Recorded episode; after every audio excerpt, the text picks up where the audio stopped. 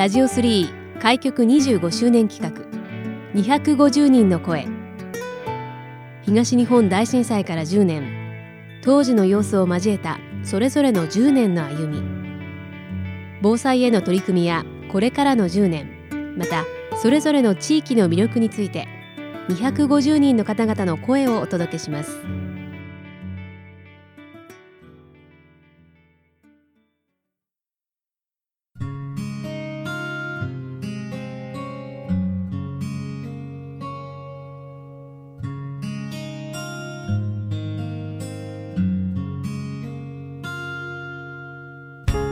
ラジオ3開局25周年企画250人の声。今回は若林区のむにゃむにゃ通り沿いにあります洋菓子工房プチマルキ六右衛門の佐口梅光さんにお話をお伺いします。佐口さん今回はよろしくお願いします。こちらこそよろしくお願いします。でまずこの洋菓子工房プチマルキ六右衛門さんなんですけれども、はい。どういったお店かご紹介いただけますか？えっとうちは小さな店ですけどもあのケーキ屋でしてまあ、ケーキとクッキーとかあとパンをちょっと焼いたりとかってやってる個人商店です。お店を始めてからどれぐらいになるんですか？お店は、えっと、1980年なんで今年40年。41年目に入るんですか。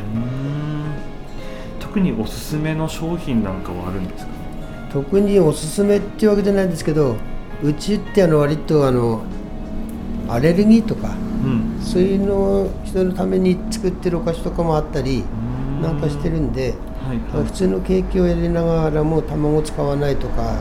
うん。乳製品使わないとかあとパンにしても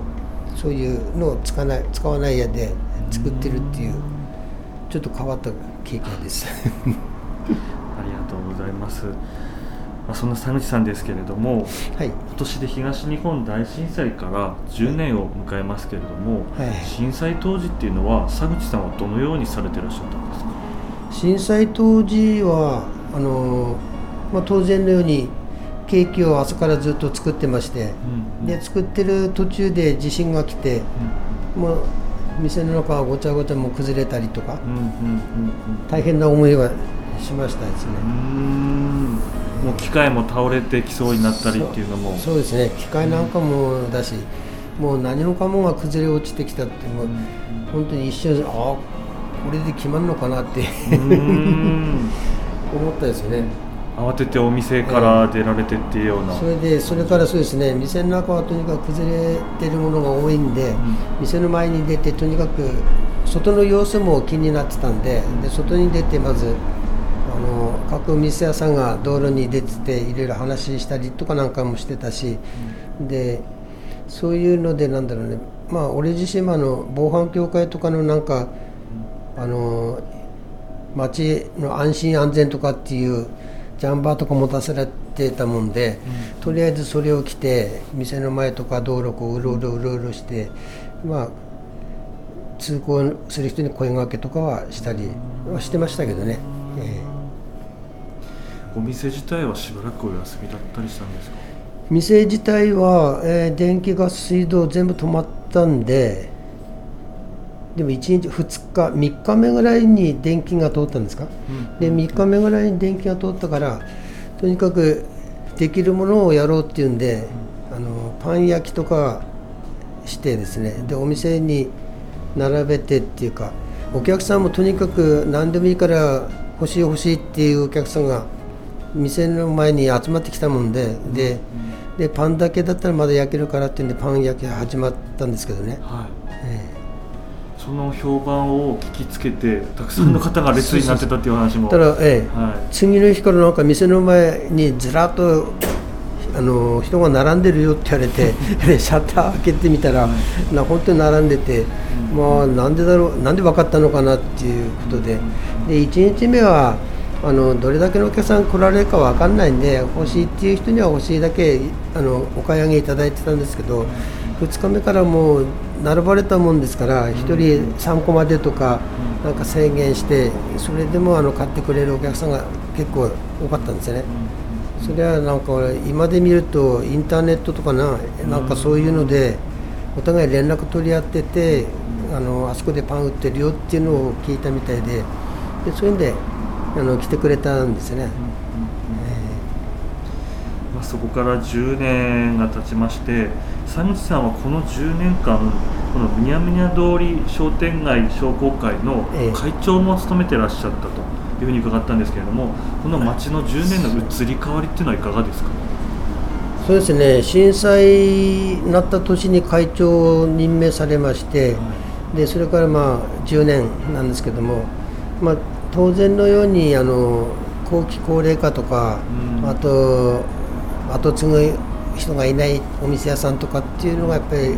だんだん増えてきてまして、うん、で今でもそういう状態は続いてはいるんですけどね、うん、で自分自身も会長やっていろいろ商工会の動きっていうんですかね、活動させてもらったりなんかしていろんなとにかくみんなで盛り上げなきゃっていうんでイベントをやったりとかですね、でそんなことをやりながらこう10年経ったんですけども、100円商店街ですとか面白町教室なんていう取り組みもされてきたというふうにも伺ったんですけどもこれはどういった取り組みだったんですか？そうですね。あのとにかくイベント何かしなきゃとかその新しいものっていうんでで100円商店があるっていうのを聞いてあの新庄まで取材に行ったりとかなんかして。で簡単に言えば各お店屋さんがその日は、まあ、お客さんサービスっていうんですかね、のためにとにかく100円であのお店の前に置いてでお客さんに喜んで来てもらってで、まあ、結果的にリピーターになってくれればいい嬉しいなっていうので続けてはいたんですけどね、まあ、それも6回6年目ぐらいまでやってでコロナもあったせいもあったんですけど、途切れて。であの隣の商店街とその連邦商工会と薬師堂商工会と、まあ、うちむにゃむにゃむとリットであの町教室とか、そういうのにも参加させてもらったりしてやってたんですけどね、そちらもコロナでなんか今頓挫した状態ですかね、えー、はいありがとうございます。まあ、改めてになりますけれども、はいはい、このむにゃむにゃ通り商店街のこういいところ自慢できるところあるいはむにゃむにゃ通り商店街でお店を出されている方々について改めて好きなところいいところを教えていただけますか、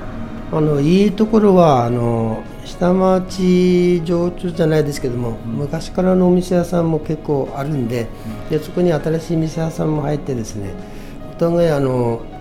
まあ、団結力があるっていうか隣近所の付き合いもいいし、うん、でそういういい面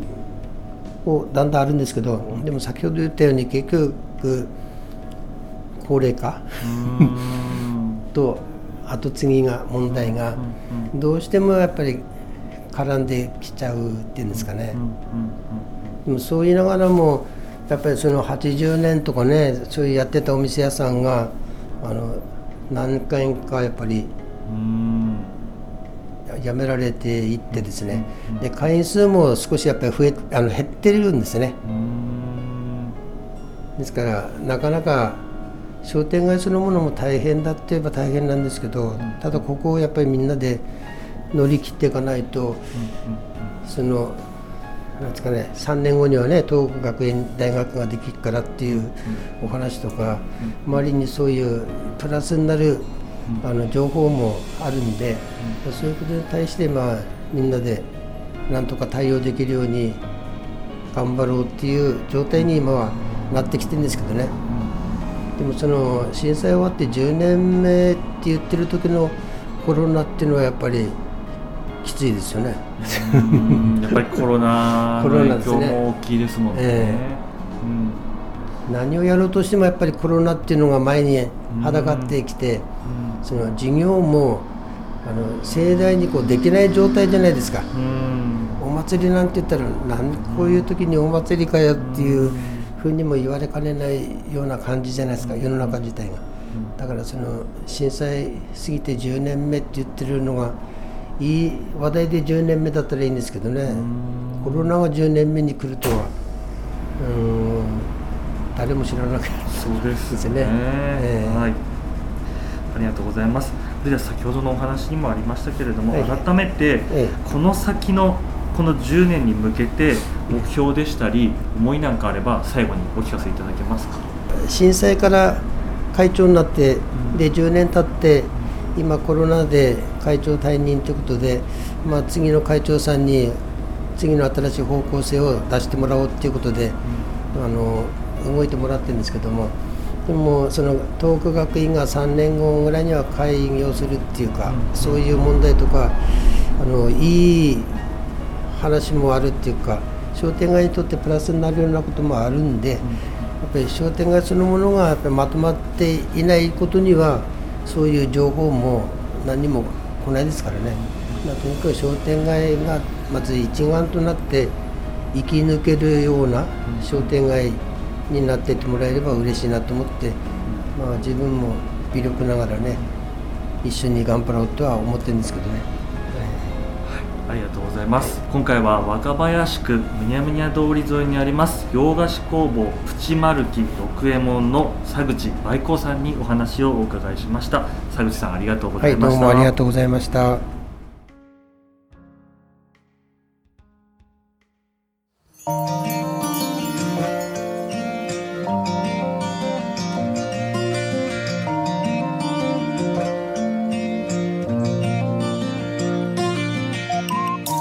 ラジオ3開局25周年企画。250人の声。